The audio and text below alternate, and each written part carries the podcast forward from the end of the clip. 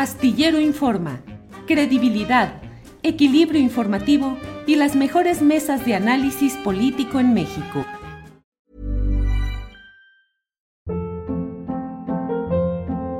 Hold up. What was that? Boring. No flavor. That was as bad as those leftovers you ate all week. Kiki Palmer here, and it's time to say hello to something fresh and guilt-free. Hello Fresh. Jazz up dinner with pecan-crusted chicken or garlic butter shrimp scampi. Now that's music to my mouth. Hello Fresh. Let's get this dinner party started. Discover all the delicious possibilities at hellofresh.com. Hi, I'm Daniel, founder of Pretty Litter. Did you know cats tend to hide symptoms of sickness and pain? I learned this the hard way after losing my cat, Gingy. So I created Pretty Litter, a health monitoring litter that helps detect early signs of illness by changing colors, saving you money and potentially your cat's life. Pretty Litter is veterinarian developed, and it's the easiest way to keep tabs on your fur baby's health right at home. Go to prettylitter.com and use code ACAST for 20% off your first order and a free cat toy. Terms and conditions apply. See site for details. Astillero Informa, credibilidad, equilibrio informativo y las mejores mesas de análisis político en México. Así es que saludo a, Sal- a Alberto Nájar, quien ya está por ahí. Alberto, buenas tardes. Hola Julio, ¿cómo estás? Buenas tardes. ¿Cómo estás, Salvador? ¿Cuánto tiempo sin verte? Alberto, mucho, mucho gusto, igual, mucho gusto de verte. Julio, pues otra vez aquí, un gustazo que me, nos invites por acá. Al contrario, Salvador, muchas gracias de que estás por aquí y que podemos ir platicando en lo que se asoma de ratito Arturo Cano, quien debe estar por llegar ya a, nuestro, a, nuestra mesa de periodistas. Salvador Frausto, ¿cómo ves eh, este tema de lo sucedido en estas horas recientes en Tabasco? Eh, una eh, acometida de policías contra trabajadores que dicen estar en exigencia de prestaciones laborales, de pago de horas extra. Y bueno, pues eh, se ha dado este enfrentamiento que no deja de tener como contexto, creo yo, Salvador, bajo tu mejor opinión, pues eh, la pugna que hay política, mediática respecto a los proyectos energéticos en general de la actual administración. Se habla inclusive en un comunicado de la empresa de que hubieran sido provocadores o algo por el estilo. ¿Qué opinas, Salvador? Así es, Julio. Bueno, pues es como llamamos en las reacciones una noticia en construcción. Ahorita hay eh, eh, distintas versiones eh, acerca de lo que está pasando eh, por parte de los trabajadores de Dos Bocas, uno de los pro- proyectos emblemáticos del presidente López Obrador, eh, el cual pues se le ha metido una, una gran inversión, una gran apuesta, además de ser uno de los proyectos más simbólicos de este sexenio y además en el estado gobernado por López Obrador. Entonces no podemos eh, excluir eh, la posibilidad de que aquí haya mano política en el asunto. Sin embargo, hay que seguir con mucha atención el tema de los heridos, eh, el tema de estos trabajadores que presentan algunas eh, heridas. Salvador, se oye un poco lejano y un poco entrecortado. A lo mejor es cuestión de que te acerques un poco más el, el micrófono del eh, eh, de- el micrófono o no sé, se escucha un poquito lejano y entrecortado, Salvador. Ahí se me escucha bien, Julio. Ahí se te escucha bien, sí, Salvador. Ok, gracias. Eh, bueno, pues eso, eh, habrá que seguir con atención el asunto de los heridos, pero sin duda eh, lo que llama más la atención es que aparentemente los sindicatos, hay varios sindicatos ahí, cinco, seis, siete sindicatos metidos en el asunto, serían estos sindicatos quienes están agitando las aguas del conflicto en dos bocas eh, para eh, pues, lastimar, poner bajo riesgo el, un proyecto emblemático del, del gobierno de López Obrador. Ese es uno de los elementos que hay que seguir y la otra es el que les comentaba hace un momento, el asunto de los heridos. Eh, ¿Qué va a pasar con estas personas? ¿Quiénes? ¿De dónde salieron las balas aparentemente de gomas de fuerzas federales? Pero si fue Guardia Nacional, si fue Policía Estatal, me parece que hay versiones encontradas sobre estos asuntos hasta el momento. Y bueno, pues, eh, pues habrá que seguirlo con atención por el componente político, por tratarse de uno de los proyectos emblemáticos del sexenio de López Obrador. Bien, gracias, Salvador. Eh, Alberto Nájar, ¿qué opinas de este tema que está moviéndose en estos momentos acerca de lo sucedido en Dos Bocas, Tabasco? Alberto Nájar, por favor. Mira, yo coincido con Salvador en el sentido de que tendré, es algo que está todavía en proceso. Hay que revisar con cuidado todo lo que ha ocurrido, lo que las versiones que tenemos hasta este momento que no dejan en realidad algo totalmente claro de qué es lo que ocurre en este momento en la refinería. Em, es, cierto que hay varios sindicatos que están ahí metidos. Sabemos también que los, algunos sindicatos, sobre todo los corporativos, tienen mucha la tentación de actuar con muchísima violencia eh, cuando existe algún movimiento que no les es favorable. Eh, también es cierto que es, es uno de los proyectos emblemáticos del gobierno del presidente López Obrador y por lo mismo es como un botín, es como una pieza muy apetecida para causar problemas en términos eh, de eh, tratar de evidenciar, pues, al presidente López Obrador. Es que es fácil ver lo que ocurre en dos bocas, ha sucedido en otros momentos, como una eh, forma de causar ruido, de hacer ruido necesario, inclusive tratar de crear algún conflicto político para pues para el presidente, para el gobierno del presidente López Obrador. Eh, y también es cierto, claro, que no todo necesariamente las ofertas o promesas que pueda hacer el primer mandatario se, cumplen a cabalidad. El presidente puede decir que se les paga muy bien, que las condiciones laborales son las óptimas y hasta más, pero del dicho al hecho puede haber algún trecho, porque no, es no sería la primera vez que una instrucción presidencial no se acata no se entiende y que algo en el camino sucede y pues resulta contraproducente. Lo que es claro es que eh, está muy incierto todavía el panorama. Eh, me llama mucho la atención la forma en cómo han reaccionado algunos medios de comunicación. Reforma ya se apresuró a dar la versión de que hay un trabajador asesinado cuando no ha habido, eh, que murió pues en el enfrentamiento, cuando no ha habido más versiones más que la suya. Eh, me llama la atención también la rapidez y la forma tan parecida como algunos de los principales opositores eh, y figuras mediáticas de, partidos adversarios al, proyecto presidencial ya están en esta idea, inclusive con frases y clichés y etiquetas ya muy creadas y repetidas. Es decir, el nado sincronizado ya está todo lo que da, están en la alberca olímpica en la, total brazada, eh, lo cual a mí me mueve al sospechosismo porque no dejo de pensar entonces que necesariamente eh, algo, algo que no está muy claro tendría, eh, está ocurriendo allí y no correspondería con la realidad. Vi un video que me llamó la atención y que se ha repetido mucho, mucho, mucho por estos personajes y que ha inclusive ha sido como caballito de batalla para tratar de crear esta narrativa de que, eh, de que hay un gobierno autoritario, represor y, represor y dictadura vi un video de un trabajador que va caminando y, varios le dicen, ah, traes un balazo.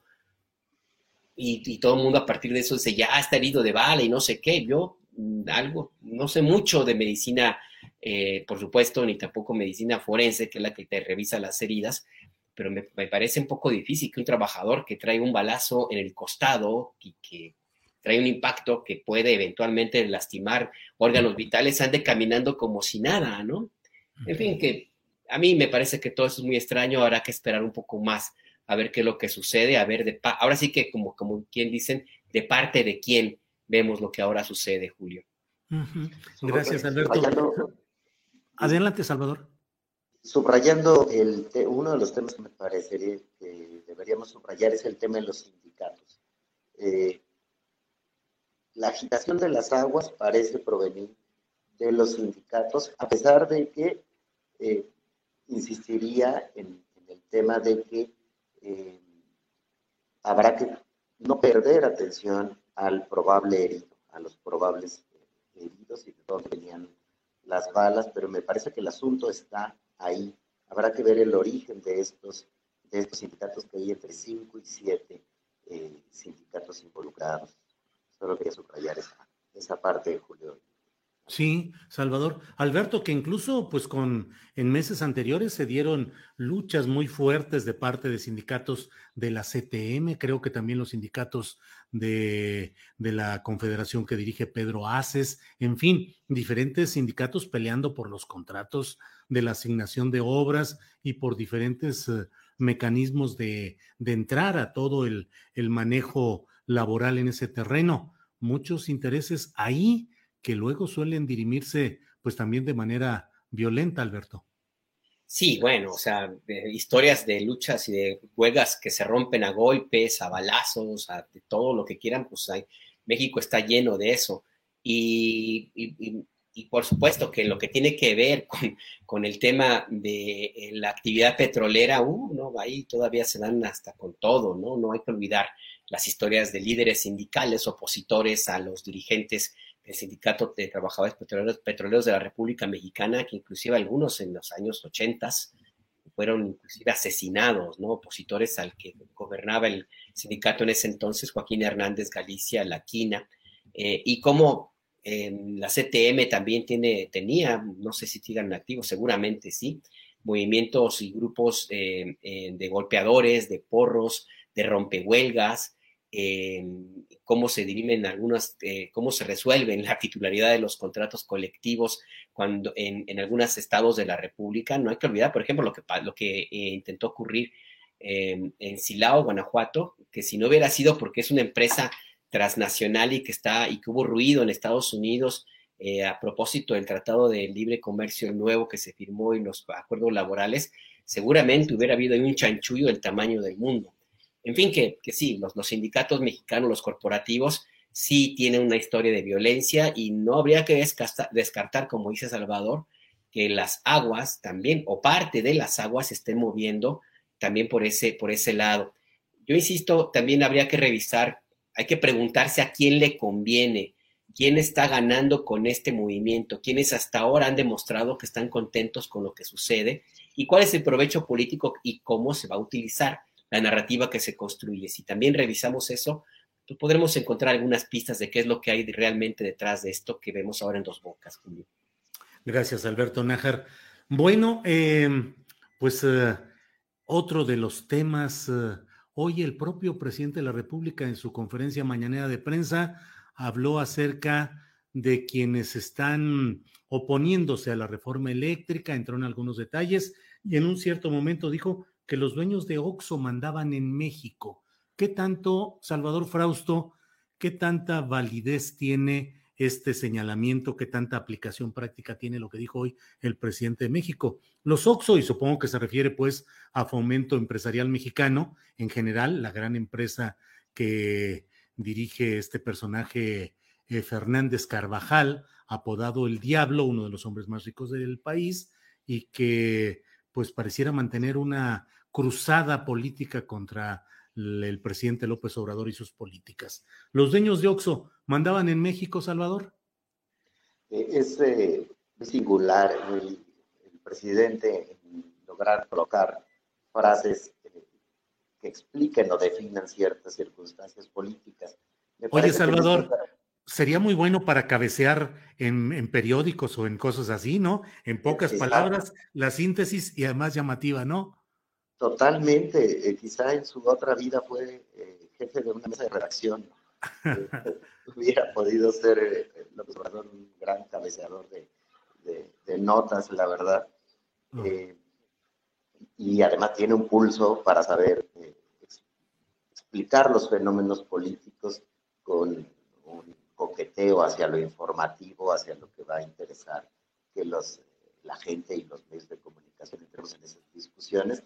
Ahora a mí me llama la atención que es absolutamente claro que el bloque opositor a, al presidente está organizado por una serie de empresarios. Es decir, la alianza de PAN, PRI, PRD, es muy elocuente esta reunión que tienen eh, los presidentes de estos partidos con em, empresarios muy poderosos del país, en los cuales se les ve ahí dialogando y planteando unidad frente a la reforma eléctrica y unidad frente a, a los comicios que vienen eh, pronto, ¿no? Entonces tenemos que esta alianza no es un secreto, no es oculto, que para poder armar la alianza PRI-PAN-PRD tuvieron que los empresarios convocar a los presidentes de estos partidos, Claudio González, Gustavo de Hoyos, muchos otros, entre ellos estos empresarios dueños de los, de los Oxos, y ellos crearon esta asociación que se llama Sí por México,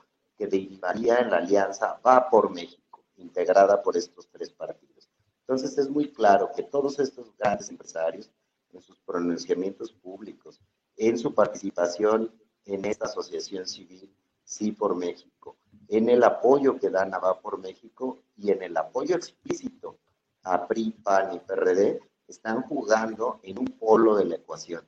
No es algo secreto, es algo público y eh, forman parte del gran bloque opositor del presidente López Obrador. Y ahí están enfrentados. Lo que sí me parece es que van a ir juntos estos tres partidos en alianzas electorales, pero no necesariamente van a votar juntos en las reformas que se van a proponer en los próximos eh, semanas y en los próximos meses. Particularmente en la eléctrica, veo dividido al PRI y eh, no creo, a diferencia de otros, que aunque el PRI vote a favor de la reforma eléctrica del presidente o una parte del PRI así lo haga, eso estropee la alianza electoral para las gubernaturas en disputa del próximo año.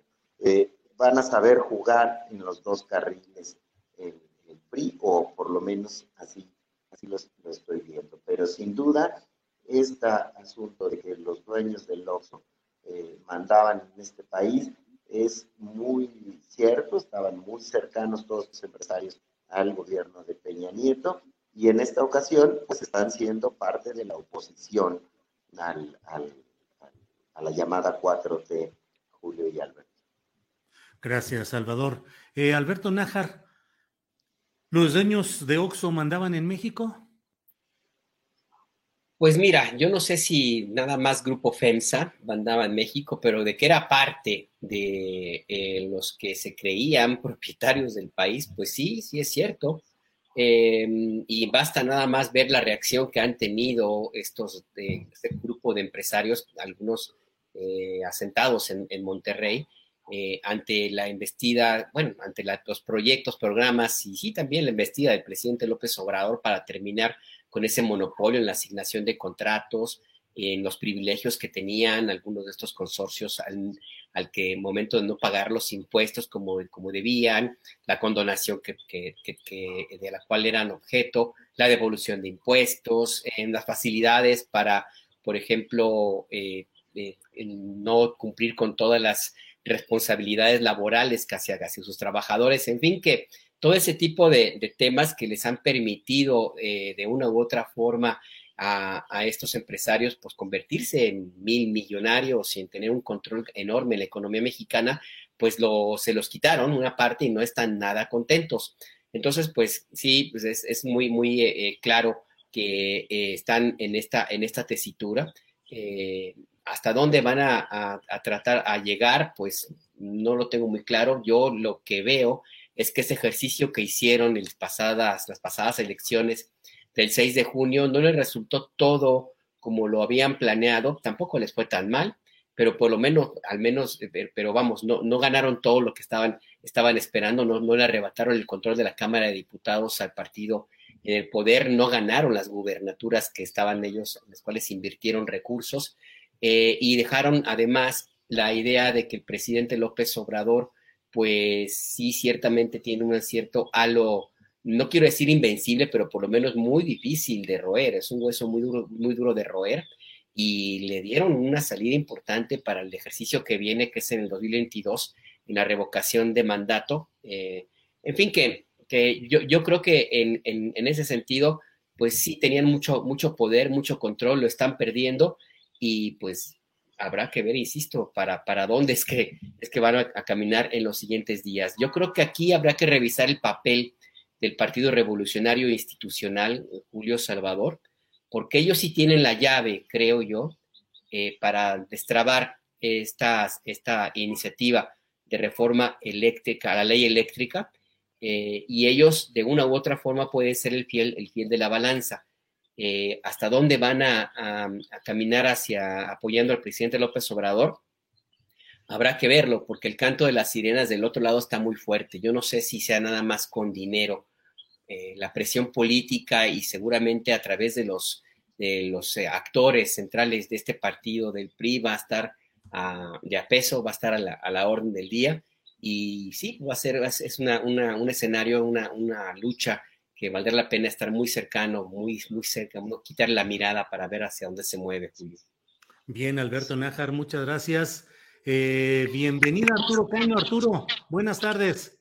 Buenas tardes, perdón, ya sabes, los, los duendes de la tecnología que a veces nos impiden conectarnos. Así es, sé que está. Alberto, Salvador, ¿cómo están? Sé que estabas puntual, Arturo, y que se hubo problemas ahorita para la conexión, que puede ser del propio programa StreamYard, que a veces tiene también sus fallitas, pero bueno, lo importante es que ya estás por aquí, Arturo, y estamos en este momento eh, hablando acerca de lo que significa esta, eh, pues esta, este planteamiento que ha hecho el presidente de la República hoy en su conferencia mañanera, que ha dicho, los dueños de Oxxo mandaban en México. ¿Lo crees así, Arturo Cano? Bueno, sin, sin duda, ellos y otros. Eh, el presidente, eh, supongo que se refería a, o que ligaba esta afirmación con la fotografía ya muy comentada del famoso club de Toby de la oposición, eh, por la presencia ahí de Gustavo de Hoyos, un personaje ligado a, FEMSA, ligado a, a Fernández Carvajal, el diablo, a quien ya mencionaban. Yo lo que quisiera destacar es la eh, el, el, hecho de que este sexenio arrancó con un presidente de la República eh, enarbolando la bandera de la separación del poder político del poder económico como una de las principales ofertas de la transformación o del cambio que ofrece. Y de este modo resulta una paradoja que sea en este sexenio de la 4T en el que justo el poder político, así sea el de oposición, se une al poder económico para enfrentar al presidente de la República. Eh, en este eh, bloque de, de, oposición, donde la voz cantante parecen llevarla los, los empresarios, no los dirigentes de los, de los partidos políticos. Por un lado, porque el PRI tiene dificultades internas para procesar el respaldo o no a la reforma eléctrica, que el PAN rechaza de plano, y pues lo que queda del PRD eh, sumido en el, en el dilema de no romper la coalición opositora y votar en contra de una reforma, eh, pese a que en el sexenio pasado votó eh, en contra también de la, de la reforma de Peña Nieto, de la energética particularmente, pese a que respaldó eh, la mayor parte de los acuerdos contenidos en el Pacto por México. Arturo, muchas gracias. Eh, Andrés Ramírez, creo que tenemos el video donde la secretaria de Energía, Rocío Nale, da declaraciones acerca de lo sucedido hoy en Dos Bocas, Tabasco. ¿Puedes ponerlo, por favor, Andrés? Habla de algunos lesionados. ¿Hay lesionados? Hay tres personas que están detenidas ya. Ya se hizo, la, la ICA Flor hizo la, la denuncia y es todo el. ¿Hay heridos? No.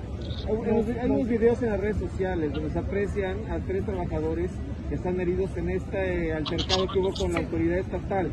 Son trabajadores que visten un uniforme, sí. un overol. Sí. ¿Qué pasó con ellos? ¿Ellos pertenecen no están, al grupo de choque sí, no, o quiénes no, son? No, sí, eran, pues parte de los trabajadores, yo no, no los tengo identificados, estas tres personas tuvieron lesiones ahí, pero no nada de gravedad. Dentro del mismo... ¿Se utilizaron algún tipo de gas de lacrimógeno para dispersión? Bueno, lo que no sé, yo no sé que hayan utilizado, lo único que sé es que la policía de, estatal nos ayudó a contener eh, porque no se les permitió la entrada y no se les va a permitir ya. ¿Continuaron los trabajos normales en dos bocas? Sí, está. ¿A qué se debe a ver, hoy lo dijo el presidente, hay más, hay 25 mil trabajadores adentro y este fue un problema de 300 o de 200 que son los que están en un paquete. ¿Y a de, qué se debe de esta provocación, secretaria? Ya, ya, les explicó el presidente que es un, un problema de líderes. No son 5 mil trabajadores. No, no. Es, un, es, una minoría nada más. Sí, claro. Gracias. Gracias.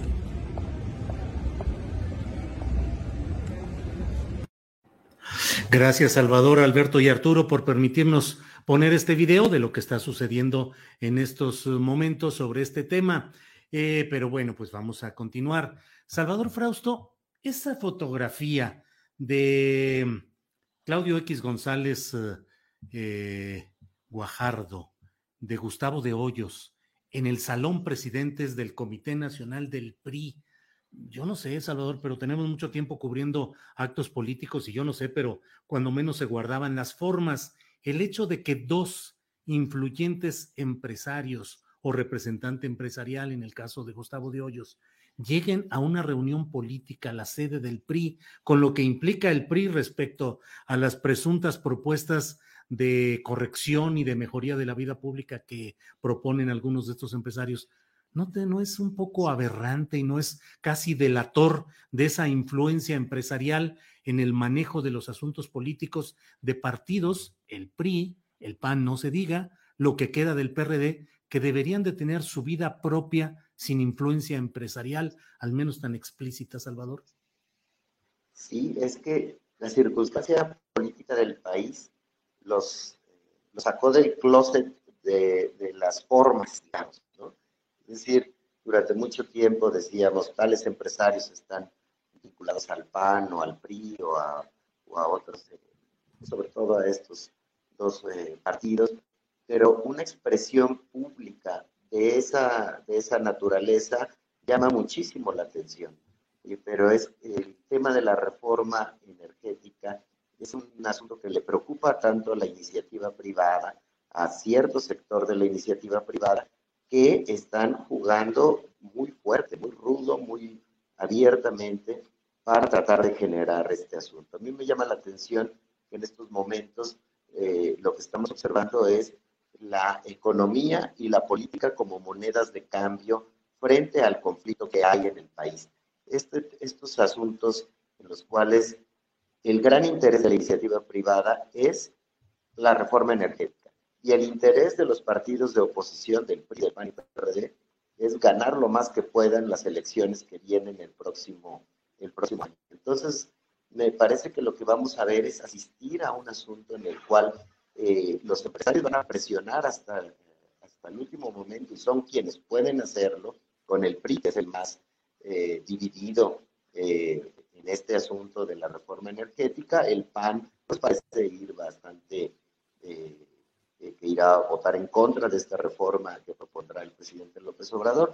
El PRD también estaría por ahí, pero el PRI se puede, se puede dividir y los empresarios están ahí presionando le queda a PRI generar algún tipo de moneda de cambio para poder votar a favor de la, una parte por la reforma energética y otra parte eh, probablemente no lo haga. Entonces habrá que echar números, habrá que seguir este asunto con mucho cuidado, pero sin duda llama muchísimo la atención que la fotografía entre estos empresarios influyentes y los dirigentes de los partidos se tomen en, las, en un espacio tiene que ver, que tiene que ver con el PRI. Estamos asistiendo a un asunto muy claro en el cual ahí están los alineados intereses que están jugando en contra de la agenda que está planteando eh, Morena y sus aliados y por supuesto pues, el presidente López Obrador.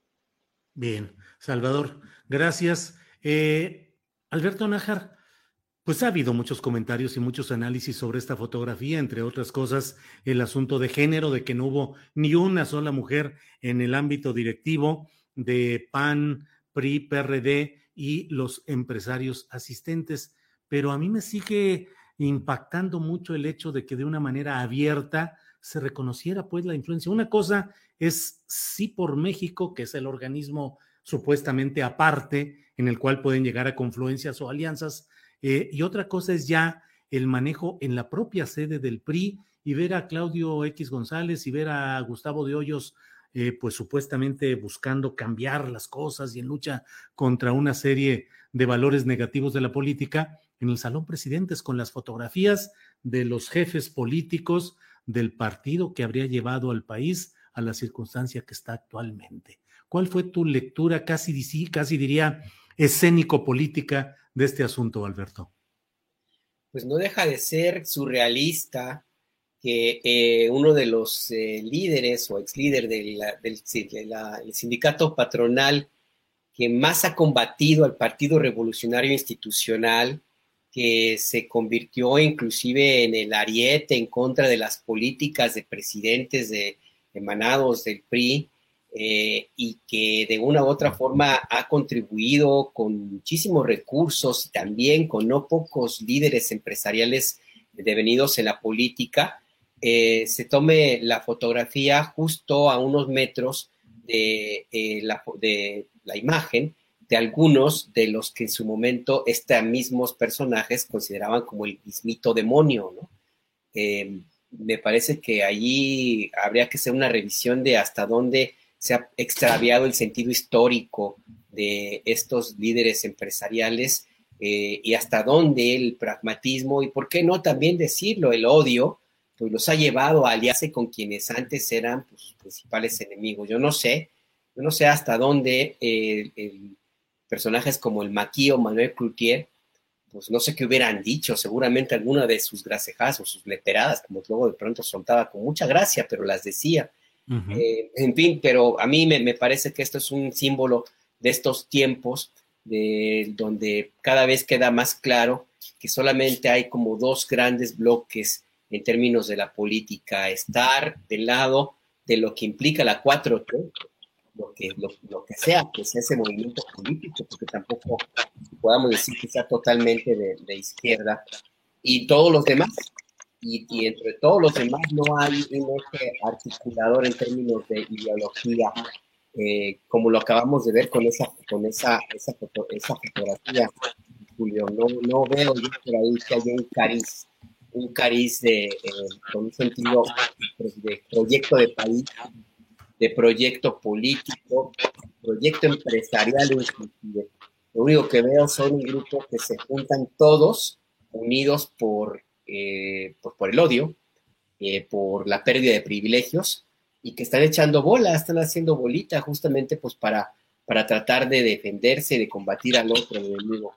Eh, ¿Qué va a resultar de eso? Pues no lo sé, no lo sé, porque hay intereses muy variopintos. ¿Hasta dónde, hasta dónde realmente van a ser útiles personajes como políticos del PRI, por ejemplo, para los dueños del dinero, los de veras, sus patrones, pues habrá, habrá, habrá, que verlo en, en las próximas semanas, pues sí creo que al PRI, el PRI en este momento es el principal ganador, porque se está cotizando muy caro, porque si saben negociar les va a ir muy bien, eh, porque entonces se van a vender todavía más alto, a un precio más alto hacia quien los necesita en cierto sentido, que son los legisladores del partido en el poder de, Morena. Entonces, pues sí, surrealismo, surrealismo a secas, mi querido Julio. Bueno, Alberto Nájar, gracias. Arturo Cano, eh, pues es difícil entrar a la lectura y enterarnos claramente. Por ahí se oye algún ruidito, algún ruidito de, de alguien que a lo mejor tiene abierto el sonido y se reintegra el micrófono o algo por el estilo, nada, nada. Entonces me hace que el sospechoso, el, el, principal sospechoso eres tú, Arturo Cano. No, no está, no hay nada ahí, nada. No, hemos silenciado todo. Bueno, pues aquí se oye algo. Sí, sí, también yo lo escucho, es como, como si estuviera Claudia X González gritando, yo quiero, yo quiero. Así es. Quiere participar, Claudio. Sí, hay que darle tribuna. Arturo, eh, el proyecto de reforma eléctrica del presidente López Obrador consiste políticamente en el control o la recuperación dominante del control del Estado sobre la energía eléctrica y por tanto, pues digamos un freno al, a la desaforada acumulación de riqueza de empresas que a la mala se hacían de la energía eléctrica y demás cosas. Eh, esto es un reto político mayor que puede desencadenar consecuencias mayores. Digo, la historia latinoamericana está llena de episodios en los cuales tocar eh, el tema energético ha generado eh, problemas, revueltas o intentos de deponer a esos gobiernos nacionalistas o progresistas. ¿Qué opinas de todo esto, Arturo? That time of the year. Your vacation is coming up. You can already hear the beach waves. feel the warm breeze, relax, and think about work. You really, really want it all to work out while you're away. Monday.com gives you and the team that peace of mind. When all work is on one platform and everyone's in sync, things just flow wherever you are. Tap the banner to go to Monday.com. Ever catch yourself eating the same flavorless dinner three days in a row?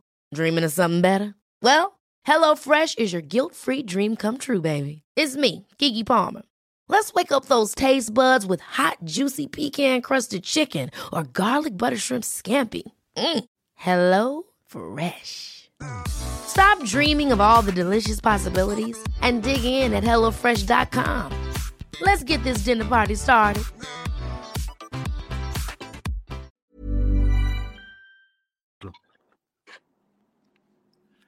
Hice la pregunta tan larga que Arturo prefirió retirarse y dijo, no, no, pues bueno, si vas a echarte tú el rollo todo este rato, mejor me... Arturo, ahí estás, entra y sale. Ahí estás ya, Arturo. Es que no, no, no oí la formulación de la pregunta completa, perdón Julio, porque tengo problemas para, para escuchar, pero entiendo que te refieres al, al, tema de la reforma eléctrica como el centro de la disputa por la nación en estos, en estos tiempos y sí. eh, el, hecho de que, eh, de que pues, la posición frente a esta propuesta de reforma eh, está obligando a los actores políticos a, a definiciones que, que, no tienen que ver solamente con esta reforma, sino que están acomodando ya, digamos, a sus ejércitos, cada uno de los bandos, rumbo a, a 2024. Eh, sin duda es un tema eh, muy polémico, como lo ha sido el tema energético desde, desde muchos años atrás. Eh, no podemos olvidar que las reformas que intentaron eh, sucesivamente Fox, Calderón, eh, otros presidentes, pues no, no pudieron ser concretadas para eh, avanzar en el camino a la privatización de, del sector energético y tuvo que llegar Peña Nieto con esta reforma que nos ofreció, que nos prometió el, el paraíso de los precios bajos y de la energía y de las energías limpias. Eh, eh, del lado del gobierno del presidente López Obrador se buscó avanzar en la reformulación, sobre todo de los contratos, a través de una eh, reforma de las leyes, en llegar a una reforma constitucional, pero pues se atoró en el, en el ámbito judicial y nos ha llevado a este escenario en que la 4T está buscando una reforma constitucional para la cual requiere un número importante de votos de, de diputados de la, de la oposición y que ha metido al PRI en este, en este brete, en esta disputa interna eh, y a la, a la, coalición opositora en la, dificultad de estarse ya eh, en este tiempo tan temprano acusándose mutuamente de futuras traiciones. Bien, Arturo, muchas gracias. Eh, Salvador Frausto, pues volvamos a la muy práctica y concreta política del futurismo que sigue presente hoy en la conferencia mañanera de prensa.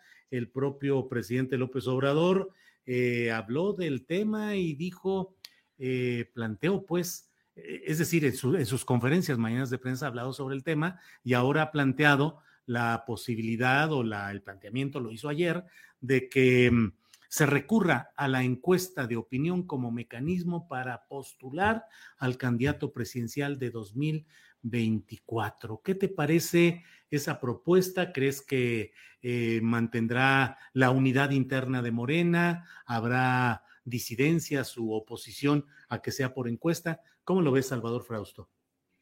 Eh, sí, pues el presidente ha sido un método eh, al que recurre el presidente que lo propuso desde aquella vez que compitió él con Marcelo Ebrard por la candidatura presidencial en el 2006.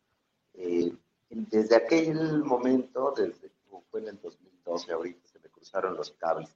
Eh, Oye, Salvador, este, déjame proponerte algo. Y si, y si tomas el, el, uh, el micrófono que tienes ahí a la altura del pecho y te lo acercas un poco más a los labios porque se escucha muy distante, la verdad, y no apreciamos toda tu sabiduría.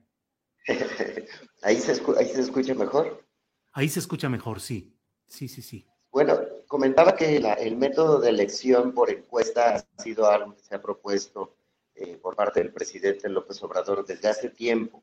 Así dirimió la disputa cuando compitió por la candidatura presidencial eh, con Marcelo Ebrard, así se ha, lo ha propuesto ya en Morena en muchas ocasiones, y en esta ocasión es, hay que ver a quién va a beneficiar, si a Sheinbaum o a Marcelo Ebrard. Queda claro que en el caso de, Ricardo Monreal pues no lo, no lo beneficia y ya Ricardo ha deslizado la idea de que él prefiere que haya campaña, que haya una especie de, elección interna en la cual los eh, aspirantes vayan a los estados, busquen conquistar el voto de la gente de, de Morena. Sin embargo, la duda aquí es quién está arriba en las encuestas, si Claudia Sheinbaum o Marcelo Ebrard. Yo he visto encuestas en los dos sentidos, unas que tienen arriba a la jefa de gobierno y otros que tienen arriba al canciller. Entonces, vamos a enfrentarnos, esto mete a la elección del candidato eh, presidencial de Morena en una lucha por la popularidad. Es, eh, se mete la sucesión de Morena en un carril de lucha por la popularidad y por tanto, pues de lucha por los reflectores. Hemos visto al presidente ya acompañar a Claudia Sheinbaum a recorridos en la Ciudad de México, a decir que es muy buena gobernante, la, ha apoyado, se entiende que es su favorita, pero a la vez no le cierra las puertas a Marcelo Ebrard y también pues estuvo sentado a su lado eh, en la reunión binacional con autoridades de primer nivel del gobierno de Estados Unidos, con aquella foto polémica en redes en la cual Marcelo parece sorprendido de lo que dice el presidente López Obrador a sus contrapartes de los Estados Unidos. Eh, vemos ahí que se va a meter la, sucesión en ese, en ese camino, en una lucha por la popularidad, y eso también quiere decir que eh, van a tener que tener actos públicos, eh, maneras de acercarse a la gente, es los que aspiren a ser candidatos presidenciales. En términos de eficacia de gobierno, no sé qué tan útil sea que estén preocupados Marcelo y Claudia por ser, eh, caerle bien a la gente, eh, en vez de poner por encima las, eh, su trabajo en las carteras y en los espacios en los que tienen ellos que estar, que estar poniendo atención y que estar jugando. También en ese sentido me llama la atención, Ricardo Monreal está viajando mucho a los estados, está reuniendo con con muchos personajes políticos de, cercanos a Morena y cercanos a otras fuerzas políticas, y se entiende, o por lo menos eh, podríamos eh, prefigurar, que Marcelo y Ricardo Monreal van a jugar eh, juntos hasta cierto punto para tratar de obtener algún beneficio importante en la selección del candidato presidencial de Morena. Pero bueno, pues se pone se pone interesante esa, esa lucha, las encuestas, a cuál creerle. En este caso, no sé ustedes, pero yo veo encuestas de un lado y de otro. No podría decir que en este momento Claudia aventaja a Marcelo o Marcelo aventaja a Claudia. Gracias, Salvador Frausto. Em, Alberto Nájar, ¿podríamos pensar en que la voz presidencial, hablando de las encuestas de opinión, es una forma de desplazar a Ricardo Monreal, que ya se opuso a ese sistema de las encuestas cuando la candidatura de Sheinbaum a la Ciudad de México y que además el propio Monreal insiste en que haya una especie de elecciones eh, primarias o abiertas, por un lado, y por otro, llegará al final el presidente de la República con las dos cartas explícitas, Claudia y Marcelo, eh, sometidos o reservados a que haya esa encuesta y que por esa vía se resuelvan las cosas. Ya sé que no somos eh, adivinos, pero en términos políticos, ¿crees que esto conlleva riesgos para la unidad interna de Morena? Mira, cualquiera que sea el, el método, así sea el humo blanco que usan en el Vaticano y si por arte de magia o por intercesión de Dios todos los de Morena se convirtieran en fervientes católicos, pues lo que sea va a provocar controversia. Este, eh, desgraciadamente en Morena hay una, una especie de eh, usos y una especie de usos y costumbres casi metido en el ADN de ellos de, pues, de, pelearse, pues, de, dividirse, de, no estar totalmente de acuerdo, como que no acaban de entender que el proyecto político en el cual participan es superior al ladrillito de poder que les que están por que están peleando algunos grupos, ¿no? Así es que, pues yo creo que el presidente simple y sencillamente está recurriendo al método que le ha sido útil para enmascarar o para por lo menos tratar de, tranquilizar las aguas dentro de su partido político.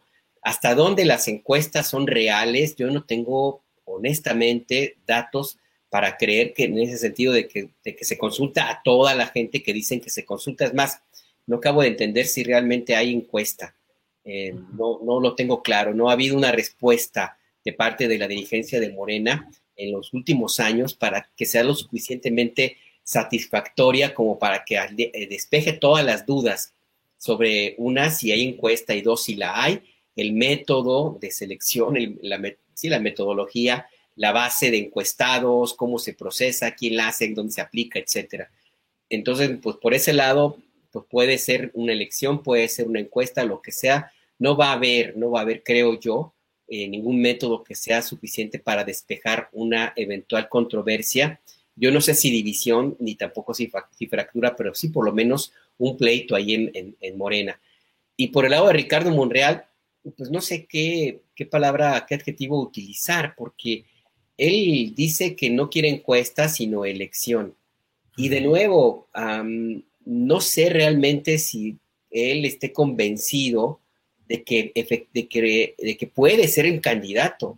O sea, no sé quién le hace creer que realmente él tiene todos los vuelos y los atributos, bueno, atributos sí los debe, cree que los tiene, pero el respaldo que se necesita para ser candidato eh, dentro de Morena.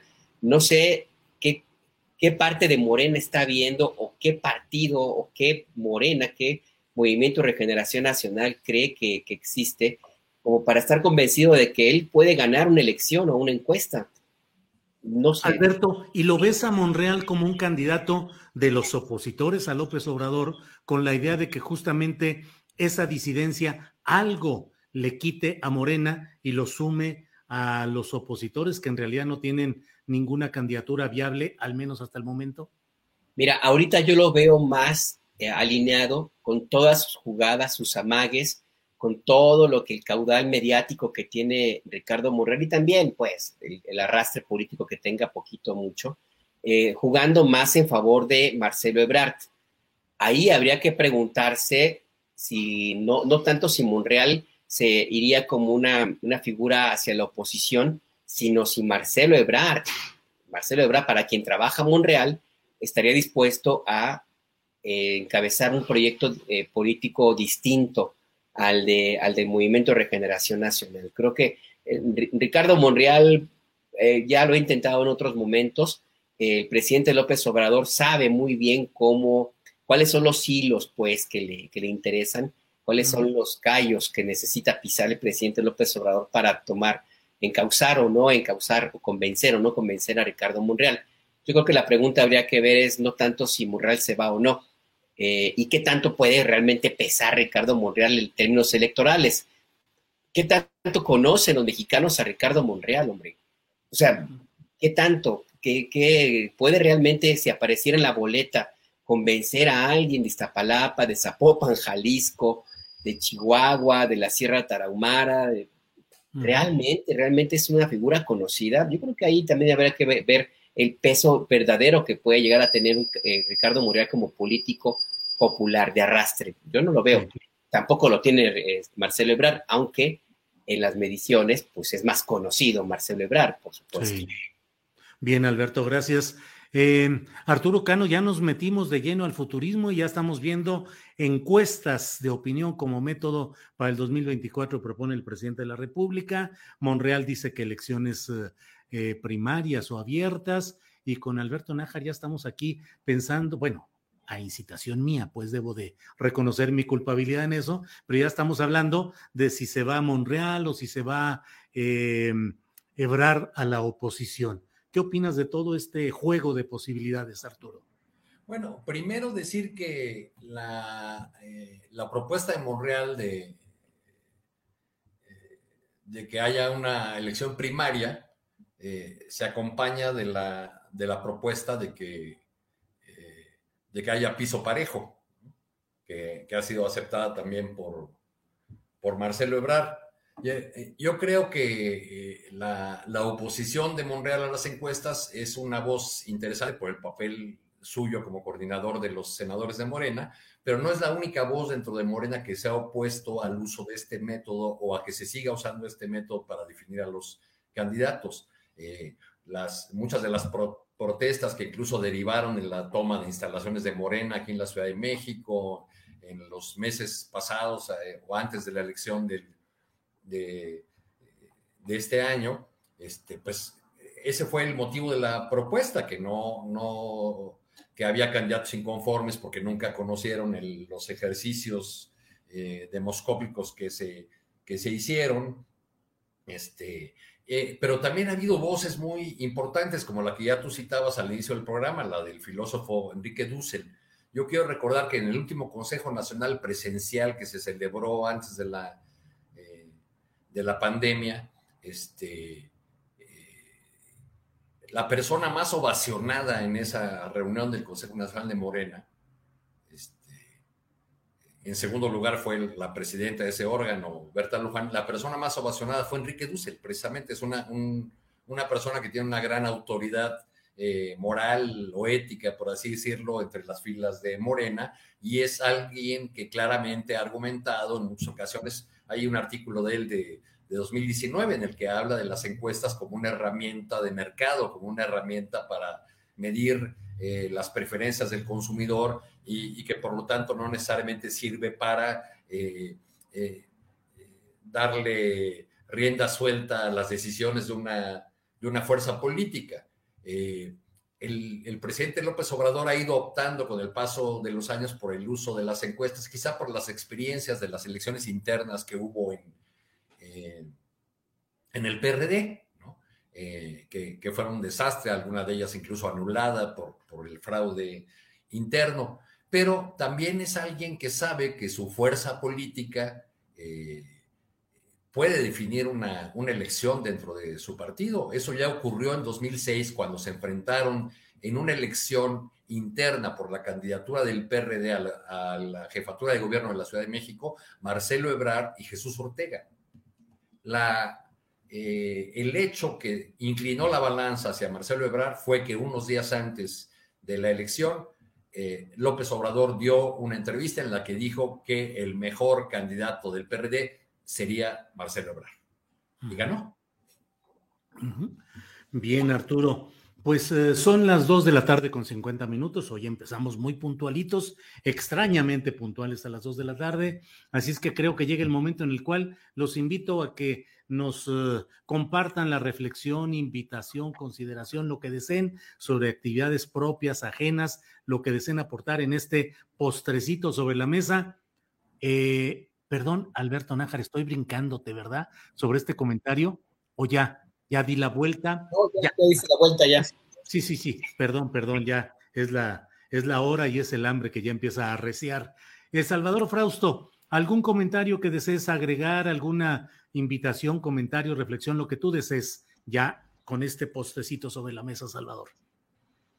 Claro, Julio, pues solo agregar en este mismo asunto sobre la sucesión en Morena, yo le veo eh, a esta elección se acerca hacia el 2024, ciertos parecidos con la elección de, de 1988, en el sentido de que los dos candidatos que parecen tener más posibilidades de eh, alzarse con la presidencia de la República en el 2024 están dentro del sistema, están dentro de, de Morena.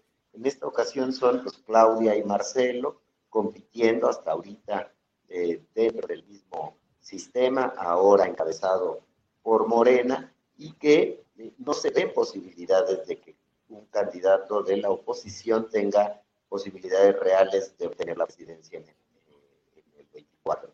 Entonces, los coqueteos, por eso salían del futurismo sobre una supuesta ruptura dentro del bloque gobernante, porque el que no gane, ya sea Claudia o Marcelo, tiene aún así posibilidades de ser competitivo para ser presidente. Y aún más, va a ser un personaje atractivo, tentador para la oposición que no tiene candidato. Y va a ser un personaje atractivo, tentador para los empresarios que no quieren que continúe el gobierno bajo la línea del presidente Andrés Manuel López Obrador. Entonces, en ese sentido, como se asume que Claudia es la favorita del presidente, eh, Marcelo, algunos los analistas, observadores lo han visto jugando en un, escenario de ruptura junto con Ricardo Monreal y algunos otros pesos fuertes de Morena, probablemente con el Partido Verde, que es donde tiene alianzas y cercanos fuertes eh, Marcelo, y también pues Monreal y el PT podrían eventualmente jugar en una candidatura distinta. Entonces, eh, el futurismo político sí eh, nos hace pensar que pues, Claudia y Marcelo tienen muchos, mucho capital político que jugar de aquí al 24 y habrá que ver si el perdedor de esa encuesta se disciplina y acepta una embajada o acepta un cargo menor, acepta ser senador, acepta ser senadora, lo que sea. No, no los veo jugando, aceptando una posición eh, menor al que no gane esa encuesta.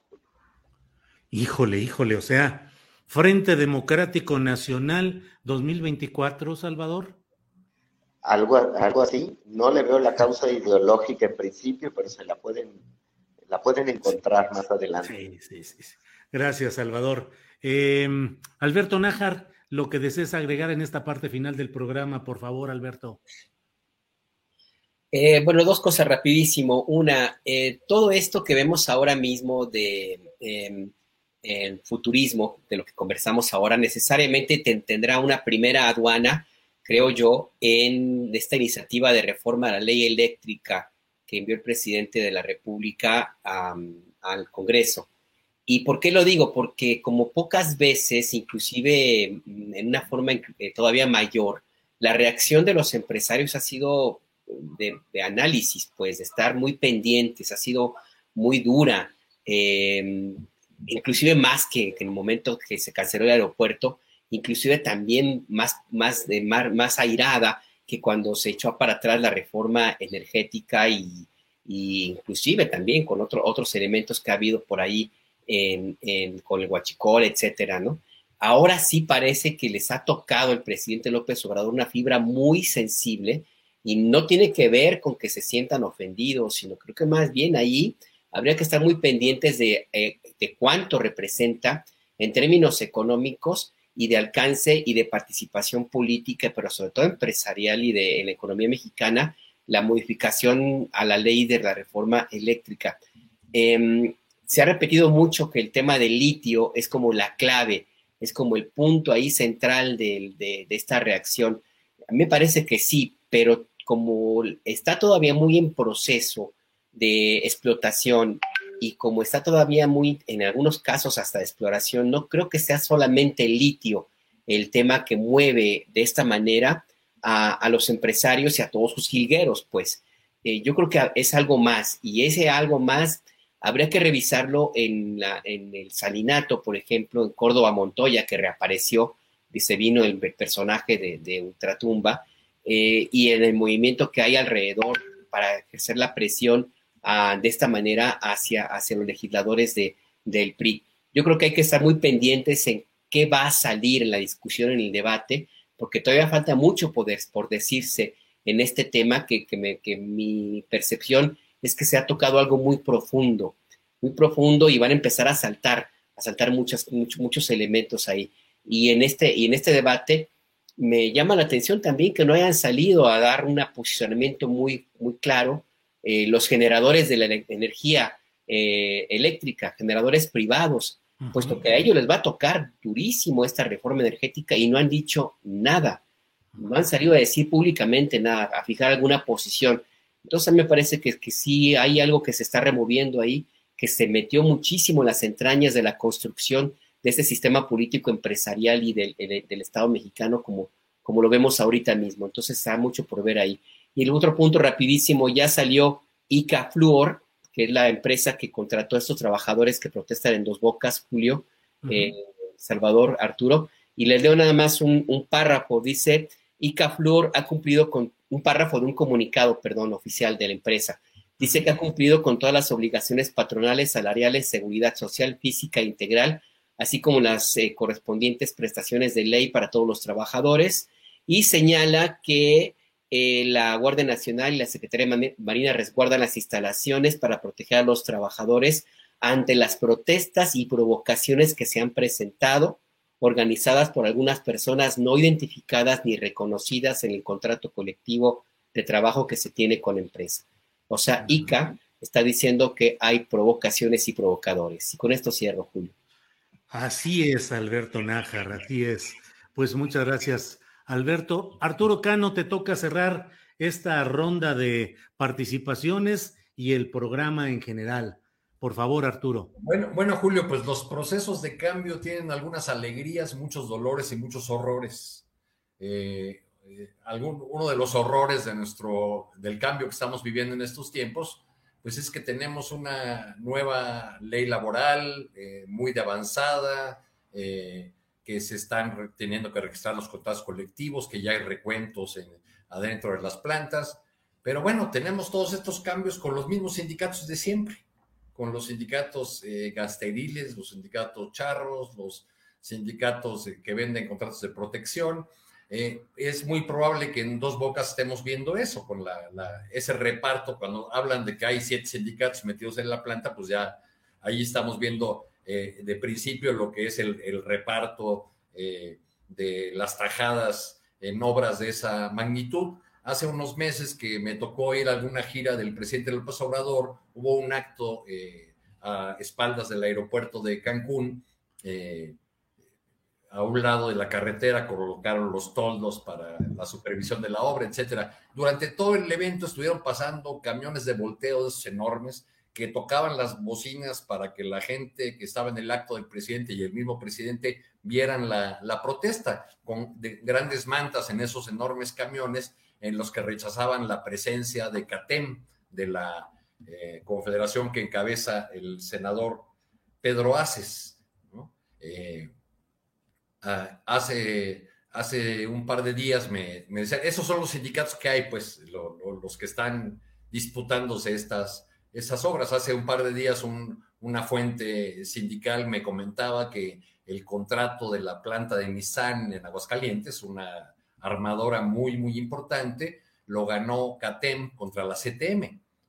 Pero me hacía ver esta fuente sindical que el dueño del sindicato que ganó la titularidad de, ese, eh, de esa importante empresa, del contrato de esa importante empresa, es un heredero, un hombre, un líder sindical formado eh, por Wallace de la Mancha, a quien Alberto debe recordar muy bien porque alguna vez escribiste una historia, Alberto, sobre Wallace de la Mancha, que era un personaje muy singular que encabezaba unos llamados grupos Fidel Velázquez, que eran grupos de choque de la CTM, que entre muchas otras eh, eh, cuentas pendientes, pues fueron los que tuvieron que ver con la represión a los trabajadores en huelga de Ford, donde resultó muerto al menos un trabajador, si, si mal no recuerdo.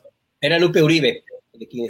Era, era, Lupe, pero el, era Lupe el líder del sindicato, pero el, operador gasteril, digamos, el encargado del, de llevar los camiones con los golpeadores era Wallace de la Mancha. Exactamente, sí. Bueno, pues eh, muchas gracias a los tres por esta mesa. Son las tres de la tarde con un minuto. Gracias a Salvador Frausto, a quien aprovecho para felicitar aquí. Ya lo hice en internet, que es ahora nuestro nuevo eh, correo inmediato y automático para este tipo de cosas. Ya lo hice eh, felicitándolo por su nombramiento como director de investigaciones y asuntos especiales del Grupo Milenio. Así es que, Salvador, felicitaciones y muchas gracias por estar aquí. Muchas gracias por la invitación, Julio, y por las felicitaciones. Y sí, pues, eh, pues acá andamos ahora eh, dándole, como siempre, y un gran abrazo para mis amigos Alberto y Arturo. Gracias. Alberto Nájar, muchas gracias y que todo siga bien por allá en Rompeviento TV con Ernesto Ledesma y con el gran equipo de trabajo que tienen. Gracias, Alberto. Sí, muchas gracias, Julio. Muchas gracias, Arturo, Salvador. Y bueno, pues ya tú que estás ahí, tú que puedes, una buena torta ahogada, un aguachile, a las nueve esquinas, un tejuino. Sí, sí, sí, calla, no digas que ya a esta hora ya claro que se toque. Gracias, Alberto. salimos corriendo, compañeros. Sí, salgamos corriendo. Arturo Cano, muchas gracias como siempre por tu conocimiento, el contexto y todo lo que nos permites eh, ahondar de estos temas políticos. Arturo, como siempre, gracias. Buenas tardes a todos. Todos. Que estés muy bien. Para que te enteres del próximo noticiero, suscríbete y dale follow en Apple, Spotify, Amazon Music, Google o donde sea que escuches podcast. Te invitamos a visitar nuestra página julioastillero.com. Ever catch yourself eating the same flavorless dinner three days in a row? Dreaming of something better? Well, HelloFresh is your guilt-free dream come true, baby. It's me, Kiki Palmer. Let's wake up those taste buds with hot, juicy pecan-crusted chicken or garlic butter shrimp scampi. Mm. Hello Fresh. Stop dreaming of all the delicious possibilities and dig in at HelloFresh.com. Let's get this dinner party started. En Sherwin Williams somos tu compa, tu pana, tu socio, pero sobre todo somos tu aliado, con más de 6.000 representantes para atenderte en tu idioma y beneficios para contratistas que encontrarás en aliadopro.com. En Sherwin Williams somos el aliado del PRO. Para que te enteres del próximo noticiero, suscríbete y dale follow en Apple, Spotify, Amazon Music, Google o donde sea que escuches podcast. Te invitamos a visitar nuestra página julioastillero.com.